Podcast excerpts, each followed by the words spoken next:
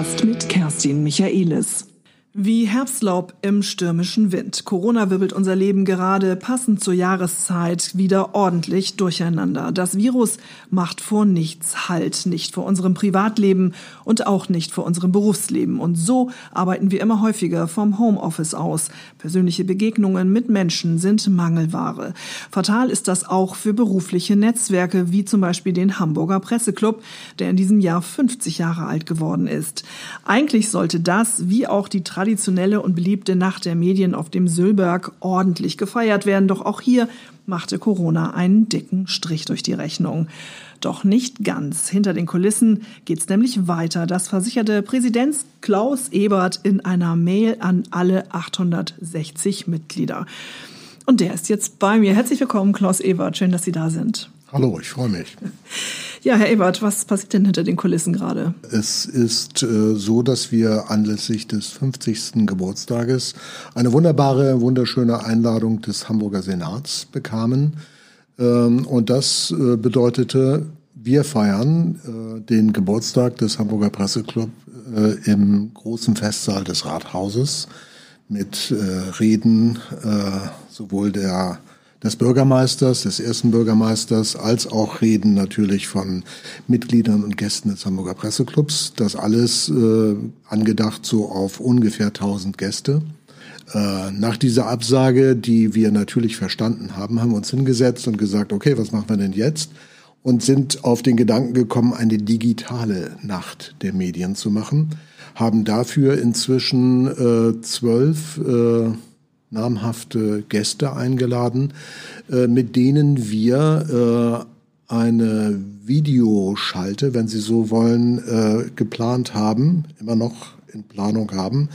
Ähm, und wir wollen also mit diesen Gästen zwei Panels füllen und uns darüber unterhalten, was hat Corona denn mit den Medien gemacht und wie haben die Medien darauf reagiert und wie können und wollen Sie damit umgehen, damit es irgendwie weitergehen kann. Welche namhaften Menschen sind das denn? Können Sie das schon verraten? Naja, da würde ich Ihnen jetzt mehr verraten als unseren äh, Mitgliedern, die das alles noch nicht wissen. Aber natürlich ist es naheliegend äh, zu sagen, das sind äh, Mitglieder aus Chefredaktionen. Und das ist Julian Reichelt, der sich sehr freut, über diese Einladung sehr freut, nach Hamburg hm. kommen zu dürfen. Ich glaube, er freut sich ein bisschen zu früh.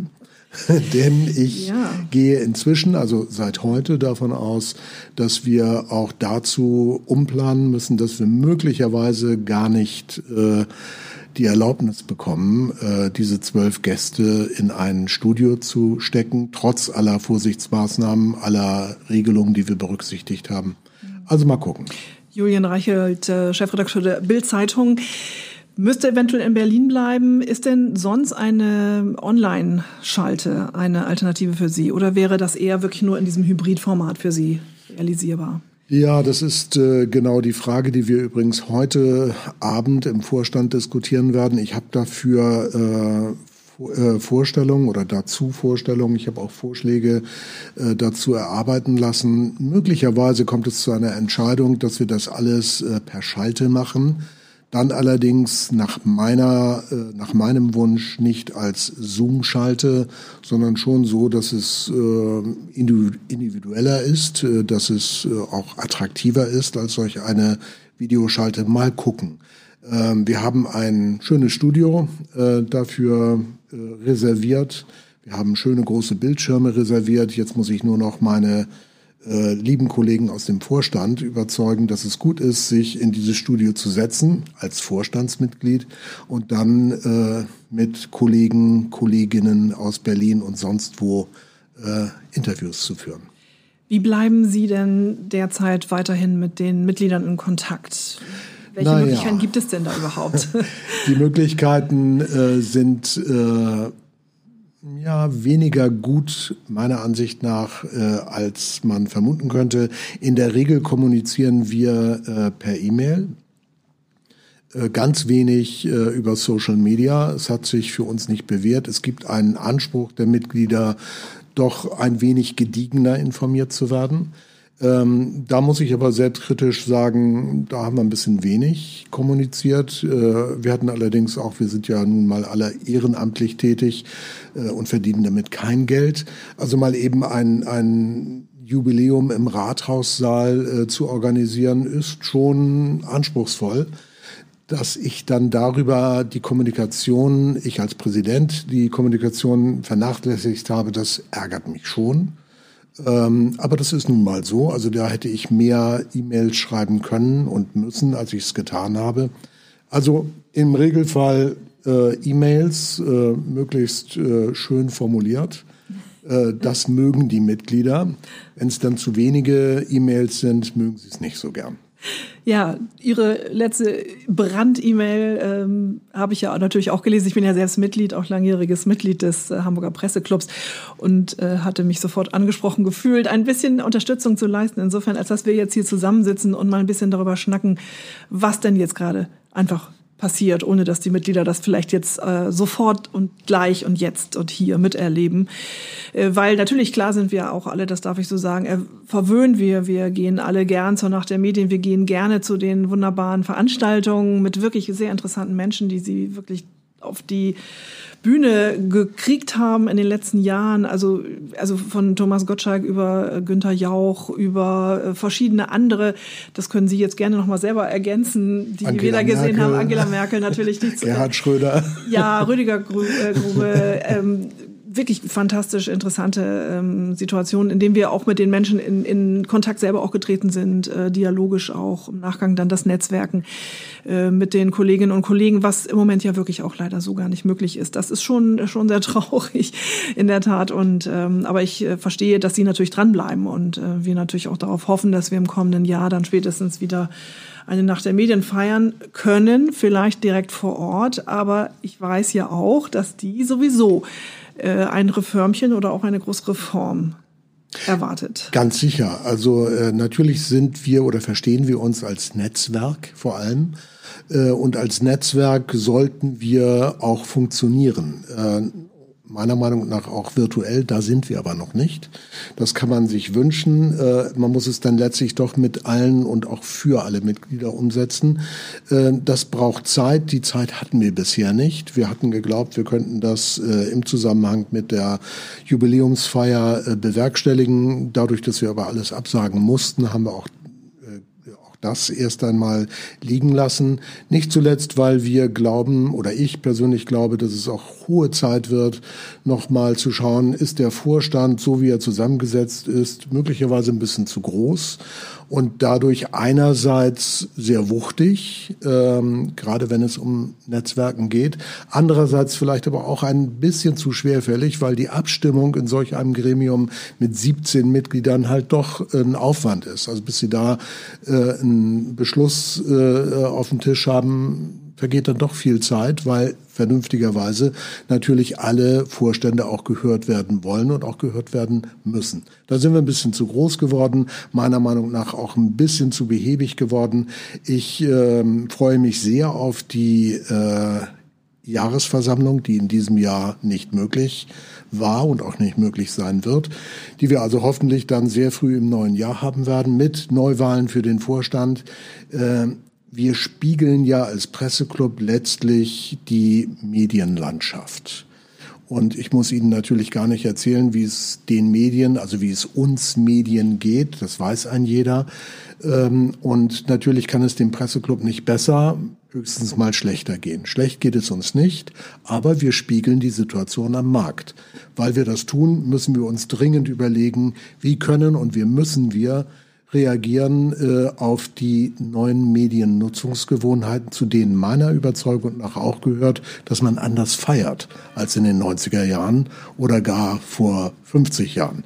Äh, der Presseclub ist ja entstanden, weil sich Journalisten morgens nach dem Hamburger Presseball gefragt haben, wo gehen wir denn jetzt mal zum Frühschoppen hin? Und äh, weil es keine Adresse gab, wurde der Hamburger Presseclub gegründet. Die Partys, die Nacht der Medien, die wir gefeiert haben, sind legendär und haben auch allen Mitgliedern ungeheuer viel Freude gemacht.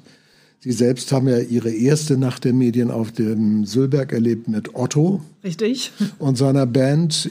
Für mich übrigens auch unvergessen, weil er nur für mich äh, sang, du bist noch immer das alte Arschgesicht. Herrlich. Äh, Dabei habe ich mich doch angesprochen gefühlt. Gemeint war ich. äh, und äh, dennoch glaube ich, dass die Zeit dieser Partys schlicht und einfach vorbei ist. Nicht zuletzt, weil diejenigen, die heute, äh, sagen wir, vor allem Mittelmanagement tätig sind, so sehr viel zu tun haben, so sehr viel netzwerken müssen, dass sie an eine Veranstaltung einen anderen Anspruch haben, als wir ihn noch vor fünf Jahren hatten. Deshalb wird es eine neue Nacht der Medien geben. Vielleicht ist es auch aus meiner, äh, ja, also aus meiner Erfahrung heraus eine Mischung. Also diese, dieses Netzwerken dort äh, hat ja auch in Teilen funktioniert. Äh, vielleicht teilweise besser als bei einer sehr schönen anderen Veranstaltung, dem Pressewahl. Ich bin ja auch im äh, Deutschen Journalistenverband, deswegen das ist ja auch meine Veranstaltung, zu der ich ja auch äh, häufig gehe. Ähm, und das war eigentlich aber auch immer das Schöne an der Nacht der Medien, dass sie so ein bisschen lockerer war, so ein bisschen mehr Party war.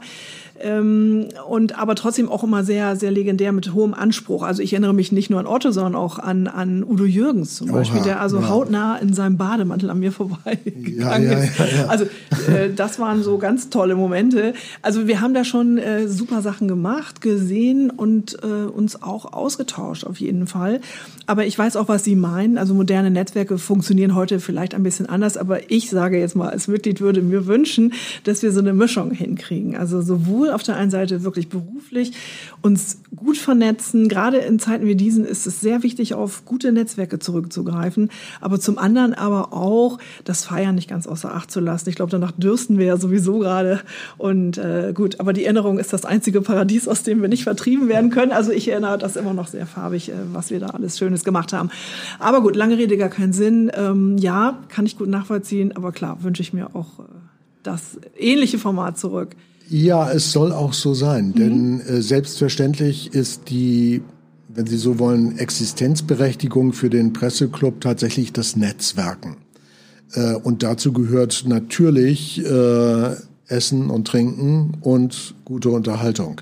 Also das, was Henry Nannen, früher Sternchefredakteur, äh, gesagt hat, äh, Journalismus ist Quatschen auf den Fluren, haben wir übersetzt in Journalismus ist Quatschen auf dem Sülberg. Ähm, mit dem Sülberg äh, hatten wir eine wunderbare Zeit. Sie ist vorbei ähm, und sie ist gut abgeschlossen.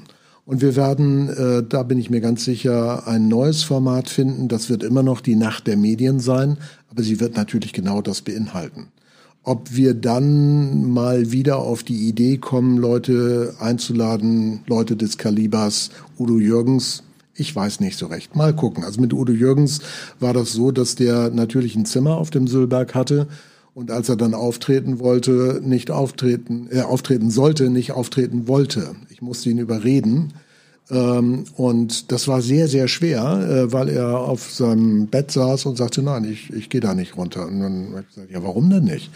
Und dann sagte er, ja, da, da sind ja nur Journalisten da unten. Das ist ein ganzer Saal voller Journalisten, das hat mir keiner gesagt. Vor, vor, denen singe ich nicht. Oh nein.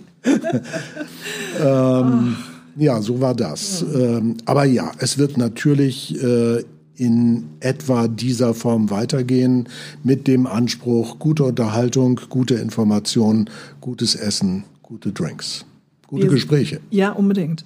Wir sind natürlich jetzt über diesen Aspekt äh, 50 Jahre Presseclub, ähm, auch nach der Medien auf das Feiern gekommen, aber man kann nicht feiern, wenn man nicht seinen Broterwerb hat und dem nachgehen kann. Wie ist die Situation jetzt bei den Mitgliedern? Äh, gibt es Menschen, die gesagt haben, ich kann mir diese Mitgliedschaft nicht mehr leisten oder äh, ziehe mich komplett aus diesem Beruf zurück? Äh, also die Mitgliedschaft kann sich äh, beinahe jeder leisten. Äh, der Jahresbeitrag liegt bei 60 Euro. Also das ist überschaubar für das, was äh, dafür unter normalen Umständen geboten wird, hat man dann doch für 5 Euro im Monat äh, Gäste, wie wir nannten das ja gerade schon, also aus Wirtschaft, Politik, Medien, die man sonst nicht so ohne weiteres hört oder sehen kann, hören oder sehen kann. Ähm, Einige Mitglieder, die äh, freiberuflich sind, äh, klagen äh, und sind voller Sorgen und das ist nachvollziehbar. Ähm, andere, die in Festanstellung sind, klagen auch, zum Teil auch nachvollziehbar. Homeoffice ist auch für Journalisten keine leichte Sache. Ähm, meiner Ansicht nach aber ähm, ist das durchaus vergleichbar mit äh, den Lagen, äh, in denen eigentlich alle stecken. Äh, ich glaube nicht, dass es dem Journalismus oder den Journalisten, so ist es ja richtig, schlechter geht als sagen wir den Gastronomen. Ähm, Gott sei Dank äh, sind ja im Journalismus, in der Medienwirtschaft nur noch ganz, ganz wenige junge Menschen tätig, die, sagen wir, einen Praktikantenstatus haben oder äh, als freie Mitarbeiter äh, sehr, sehr wenig verdienen. Die haben Sorgen ähm, denen wir uns leider nicht so vollständig äh, zuwenden können, wie wir das vielleicht gerne täten. Ähm, was wir aber tun, äh, wir kümmern uns sehr um Auszubildende, also junge äh, High Potentials nennt man sie ja heutzutage, also talentierte junge Kolleginnen und Kollegen, die nach wie vor von uns äh, mit Stipendien unterstützt werden, damit sie an der HAW oder an der HMS oder sonst irgendwo studieren können. Sie haben ja das Thema gerade schon angeteasert für die digitale Nacht der Medien. Da wird es natürlich darum gehen, mit Expertinnen und Experten über das Thema zu reden, was macht äh, Corona mit der Medienbranche. Diese Frage würde ich natürlich Ihnen jetzt auch gerne stellen. Würden Sie denken, dass die Digitalisierung jetzt dadurch ähm, beschleunigt wird? Äh, welche anderen Auswirkungen sehen Sie noch aufgrund der, der Covid-19-Pandemie? Also aufgrund der Pandemie hat sich Digitalisierung natürlich schlagartig ins Bewusstsein vieler gesetzt und ausgemacht, dass äh, schwerfällige Prozesse plötzlich sehr viel äh, besser in Gang kamen und auch Geschwindigkeit aufnehmen und halten konnten. Also Digitalisierung ähm, ist als Notwendigkeit deutlich besser erkannt und deutlich besser umgesetzt, als das vor Corona der Fall war. Äh, dass das Thema als solches ähm, so gespielt wird oder so behandelt wird, so muss ich es ja richtig sagen, wie das der Fall ist, macht mich, macht auch viele Kolleginnen und Kollegen durchaus nachdenklich, denn natürlich bedingt die Digitalisierung, bedingen äh, Angebote speziell aus dem Social-Media-Bereich, dass viele Journalisten, viele Medienhäuser glauben, sie müssten allein durch Schnelligkeit ähm, überzeugen, Leser gewinnen und oder oder Konsumenten gewinnen und auch binden. Das sehe ich kritisch, denn mir ist äh, heute nicht ganz klar, treibt eigentlich äh, die Politik die Medien oder treiben die Medien die Politik? Und wenn beides so wäre, dass es auch vielleicht eine, eine, eine Art Ping-Pong ist, äh, hätte ich doch äh, High Eyebrows. Also so geht es meiner Ansicht nach nicht. Äh, was mir in der notwendigen Beschleunigung, die Digitalisierung verlangt, ähm, fehlt, ist die Besinnung auf das, was Journalisten allemal tun müssen, nämlich erst einmal die Fakten checken, die Fragen stellen, die gestellt gehören, um dann zu sagen, hier sind wir unserer oder meiner Meinung nach, damit dann der Kollege XY aus einem anderen Medium sagen kann, nein, sehe ich ganz anders. Mir ist es ein bisschen zu, zu viel Mainstream. Und äh, wir sprachen eingangs, äh, als es um die Gäste für die digitale Nacht der Medien ging, um Julian Reichelt, ein kantiger Kollege, äh, den ich aber gerade dafür auch schätze, dass er den Mut hat, äh, gegen den Strich zu bürsten und gerade auch im Zusammenhang mit äh, Corona und all den Maßnahmen, die dazu äh, diskutiert werden, äh, anders zu denken, als das nach meinem Eindruck oftmals der Fall ist. Das gefällt mir gut. Mir gefällt auch gut, dass die Süddeutsche Zeitung heute mal einen ähm, äh, Autoren hat zur, zur äh, ähm, äh, veröffentlicht hat, der eben eine ganz andere Meinung hat zu all dem, was äh, überall beinahe im Gleichklang äh, zu konsumieren ist. Ich bin um Gottes Willen nicht der Meinung, äh, dass äh, Verschwörungstheoretiker ähm, ernst genommen werden sollten. Wirklich nicht. Ich bin aber schon der Ansicht, äh, dass Politik anders ernst genommen werden muss, als das zurzeit der Fall ist. Politik muss deutlicher, härter hinterfragt werden. Äh, nun sind wir hier in Hamburg meiner Ansicht nach auch sehr verwöhnt, wenn es um Politik geht.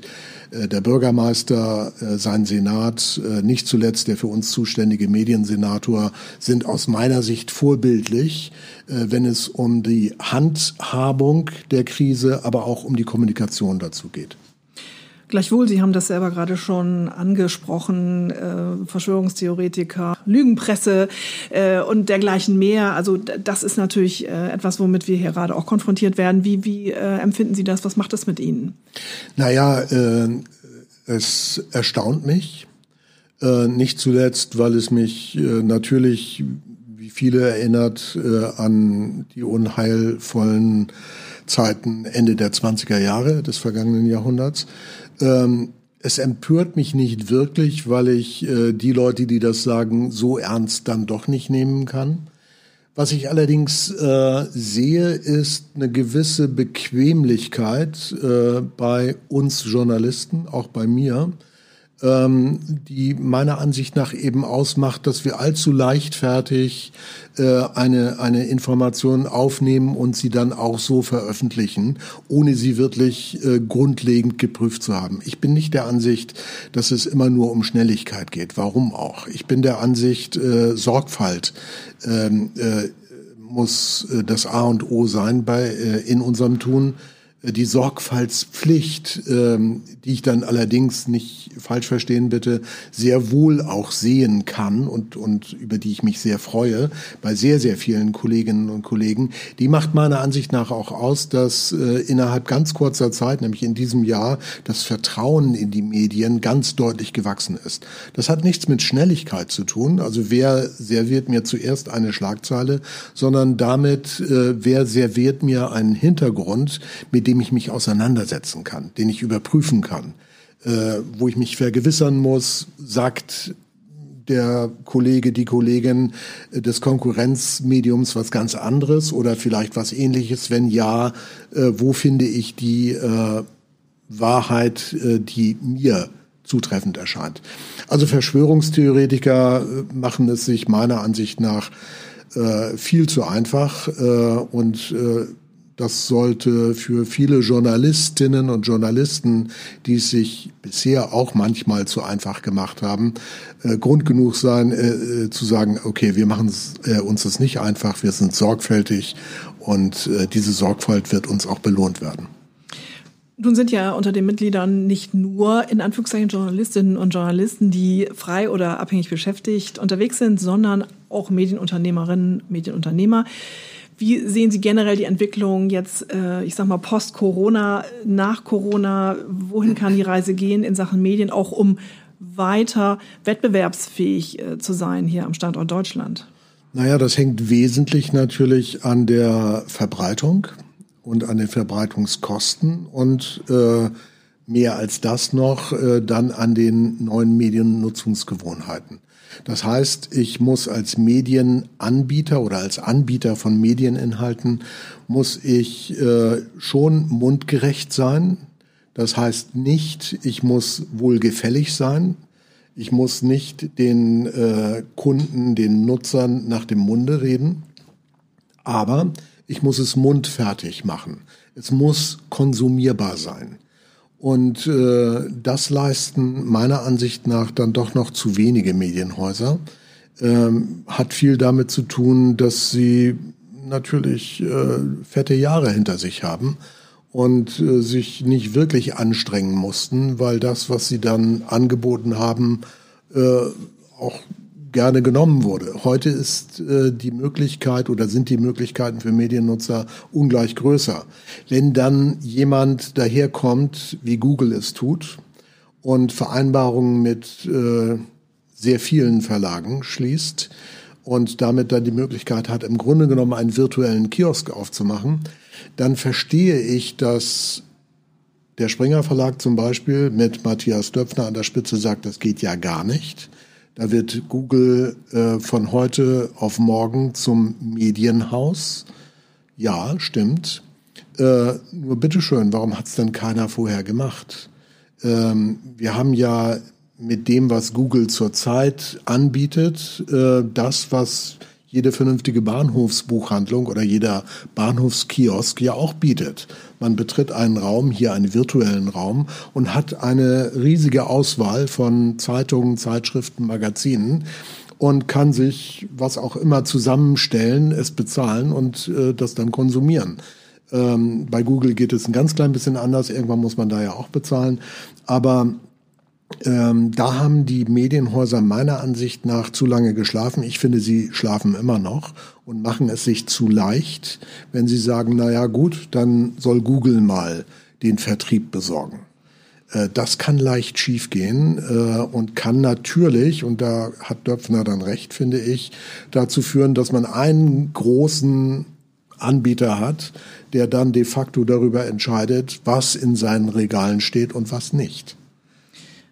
Ja, und generell die Tendenz ja schon seit einigen Jahren, Marken werden Medien. Also auch Unternehmen, äh, ja. egal welche Unternehmen, haben eigene Newsrooms, haben eigene Sendekanäle, also crossmedial. Ich glaube, dass da natürlich dann auch in der Hinsicht ganz viel Bewegung in der Sache sein wird, auch in Zukunft. Unbedingt. Die Medienhäuser haben die Funktion Gatekeeping zum großen Teil verloren zum erheblichen Teil auch selbst verschuldet verloren. Das ist nun mal so, das lässt sich nicht wieder äh, zurückdrehen.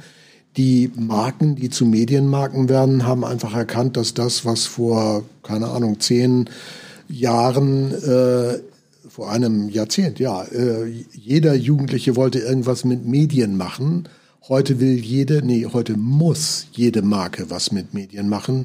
Tut sie es nicht, wird sie nicht mehr wahrgenommen. Wenn sie nicht mehr wahrgenommen wird, kann sie ihr Geschäft auch einstellen. Also ja, die Mediennutzung hat sich verändert, sie wird sich weiter dramatisch verändern. Ich als Nutzer möchte es natürlich bequem haben. Und wenn mir über einen Podcast oder andere Angebote etwas sehr bequem zur Verfügung gestellt wird, werde ich im zweiten Schritt nur noch entscheiden müssen, was davon gefällt mir und was nicht. Da kommt es dann wieder auf die Inhalte an, egal ob es die Inhalte einer Marke sind oder die Inhalte eines Medienhauses. Sie müssen gut sein. Wenn die Inhalte gut sind, dann will ich sie haben. Vielleicht muss ich sie sogar bezahlen. Mhm. Also hier in Hamburg gibt es aus meiner Sicht ein wunderbares Beispiel, ähm, das Hamburger Tagesjournal. Äh, von dem sehr geschätzten Kollegen Adler. Äh, der bietet mir jeden Morgen äh, zu meinem Frühstück Honig, Butterbrot mit Espresso eine wunderbare Übersicht über die Morgenlage an. und das macht er umsonst, immer noch. Ähm, er fragt mich nicht, aber würde er mich fragen, würde ich ihm sagen, ja, nimm doch, keine Ahnung, 10 Cent dafür um es mal ganz ja. tief zu hängen, äh, bei, weiß ich, äh, 300.000 Abonnenten, die er, glaube ich, hat, oder 400.000. Mhm. Ich äh, gehöre auch dazu. Ja, ich auch. Kommt doch eine erkleckliche Summe zusammen. Jeder zahlt nur 10 Cent. Also Micropayment ist etwas, was meiner Ansicht nach viele Medienhäuser, eigentlich alle Medienhäuser auch verpennt haben. Denn selbstverständlich bin ich bereit, für einen guten Inhalt 10 Cent oder auch 50 Cent oder auch mal einen Euro zu zahlen.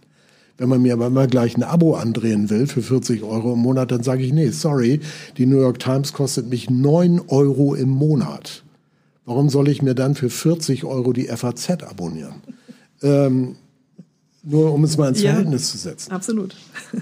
ich bin übrigens äh, Journalist. Äh, ähm, von Haus aus insofern, als dass ich ein Volontariat bei einer Tageszeitung gemacht habe. Wie ich ja auch übrigens. Ja, äh, und das war meine beste Zeit. Ja. Ich dachte immer, RTL sei meine beste Zeit gewesen. Das war eine geile Zeit, RTL, 20 Jahre, wunderbar.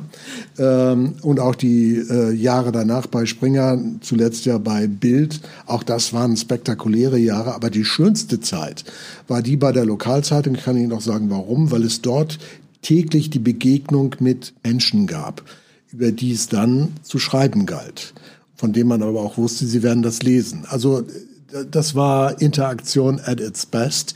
Ähm, bei RTL allerdings habe ich sehr, sehr früh, äh, nämlich, äh, wann war denn das? Mitte der 90er Jahre, äh, aus äh, Kostengründen äh, mich mit der Digitalisierung befassen müssen. Und ich war dann tatsächlich, bin ich schon ein bisschen stolz drauf, der Erste, der gesagt hat, okay, ich stelle von analoger Produktion Studio Hamburg wäre der technische Dienstleister, stelle ich um auf digitale Produktion. Das heißt, wir haben damals dann, soweit ich weiß, als erste Fernsehstation im deutschsprachigen Raum ähm, zeitgleich und parallel vier Sendungen live aus einem Studio gefahren. Das heißt, da saßen in einem Studio saß nicht ein Moderator oder zwei, sondern da saßen sechs Moderatoren, äh, nee, acht Moderatoren am Ende ähm, und haben gleichzeitig geredet. Und ups, ich habe hier das Mikrofon beschädigt. Ähm, also äh, Digitalisierung hat mich früh beschäftigt, hat mich früh fasziniert und hat äh, in der gegenwärtigen Situation ausgemacht, dass ich äh, den Leuten, mit denen ich zu tun habe, gesagt habe, lasst uns bitte nicht über Videokonferenzen reden da geht Kommunikation in die Hose. Wenn es darum geht, äh, dass ich ein paar Bleistifte bestellen soll oder ein neues Apple iPhone, mache ich das. Das geht auch über eine Videokonferenz. Aber wenn es um die Feinheiten der Kommunikation geht ähm, und auch darum, diese Kommunikation qualitativ hochwertig abzuwickeln, dann bitte nicht per Videokonferenz, gerne per Podcast wie hier, also Audio. Daran glaube ich. Bei Video müssen wir noch lernen, äh, unsere Mimik unsere Mimik, die Mimikrie, die Gestik äh, besser zu beherrschen oder auch besser einzusetzen. Das kann nicht jeder. Äh, das hat nur beinahe jeder vergessen. Wenn ich daran denke, dass RTL Nord ähm, eben auch die Talentschmiede für RTL war, äh, erinnere ich natürlich auch äh, Namen wie Markus Lanz oder Kai Sölve Richter, wir sprachen gerade drüber, ja, oder Vorgespräch, Na, Nasan Eckes, ja, ja. Äh, Karin Mioska, die übrigens mhm. auch bei mir angefangen hat. Also äh, die, die, die, das, diese Moderationsschule, die ich damals gebaut habe, die war natürlich auch berüchtigt, weil sie eine harte Schule war. Und äh, das war sie, weil Moderationstätigkeiten wirklich ein hartes Brot sind. Das kann nicht jeder. Ähm, einfach vor allen Dingen deshalb nicht, weil als Moderator äh, im, im Fernsehen, im Videobereich, muss man immer äh, sich selbst auch herzeigen, ohne dass man erkannt wird als solcher. Also man darf ja nie sein Innerstes nach außen kehren, man muss immer eine Verbindung herstellen. Das geht auch nur, wenn man tatsächlich so tut, als würde man sich verbinden. Das ist eine hohe Kunst, äh, die nicht jeder kann. Ähm, einige können es und sind heute bis heute sehr, sehr erfolgreich. Aber all die, die heute sich vor eine Zoom-Kamera setzen und glauben, sie könnten einen guten Eindruck äh, über eine Videokonferenz vermitteln, die täuschen sich gewaltig. Ich habe allerdings auch äh, jetzt Corona-bedingt äh, in meinen Schubladen gekramt und ein Manuskript entdeckt, von mir ähm, und darauf die Anmerkung eines doch namhaften Lektors, der sagte, ja, bitte mehr davon. Ähm, wir freuen uns drauf. Und das ist der Entwurf für ein äh, Krimi, für ein Hamburg-Krimi. Und jetzt überlege ich die ganze Zeit, soll ich den mal weiterschreiben oder nicht? Ähm, die Antwort war ja. Äh, die äh, Umstände sagen aber, nee, äh, ich weiß gar nicht, wann ich das machen soll. Da muss ich mir jetzt vielleicht doch mal die Frage stellen, möchte ich da nicht ein bisschen mehr Zeit dafür haben? Eigentlich ja. Ich fände schön. ja, dann lese ich Ihnen irgendwann mal ähm, ähm, das erste Kapitel vor. Ich habe sowieso schon gedacht, Ihr Leben und all das, was Sie so umtreibt, ist doch schon ein Krimi für sich und wir müssen uns unbedingt nochmal wieder treffen sehr, hier sehr in diesem Rahmen. Ja, gerne. Äh, und wenn Sie da natürlich noch einen Krimi raushauen, dann naja, natürlich nochmal erst recht. ich habe jetzt vielleicht ein bisschen äh, in dieser sehr schönen Situation hier bei Ihnen äh, bin ich ein bisschen weit gegangen. Mal gucken, vielleicht habe ich mich jetzt auch ein bisschen unter Druck gesetzt äh, und nehme das äh, Manuskript und äh, schau mal, dass ich das weiterentwickle. Schaden kann es ja nicht. Ich würde es gerne lesen, das weiß ich jetzt schon. Ganz wunderbar. Vielen, vielen lieben Dank, Klaus Ebert, dass Sie hier waren, hier im Podcaststudio von Michaelis Media am Neuen Wall. Und ich hoffe, wir machen einfach nochmal wieder was zusammen und äh, dass wir uns dann auch wiedersehen, mal wieder live und in Farbe bei einer schönen Lesung, Tagung, äh, beim Feiern oder wo auch immer. Jederzeit gerne. Ich freue mich auch drauf. Dankeschön. Dankeschön, Klaus Ebert.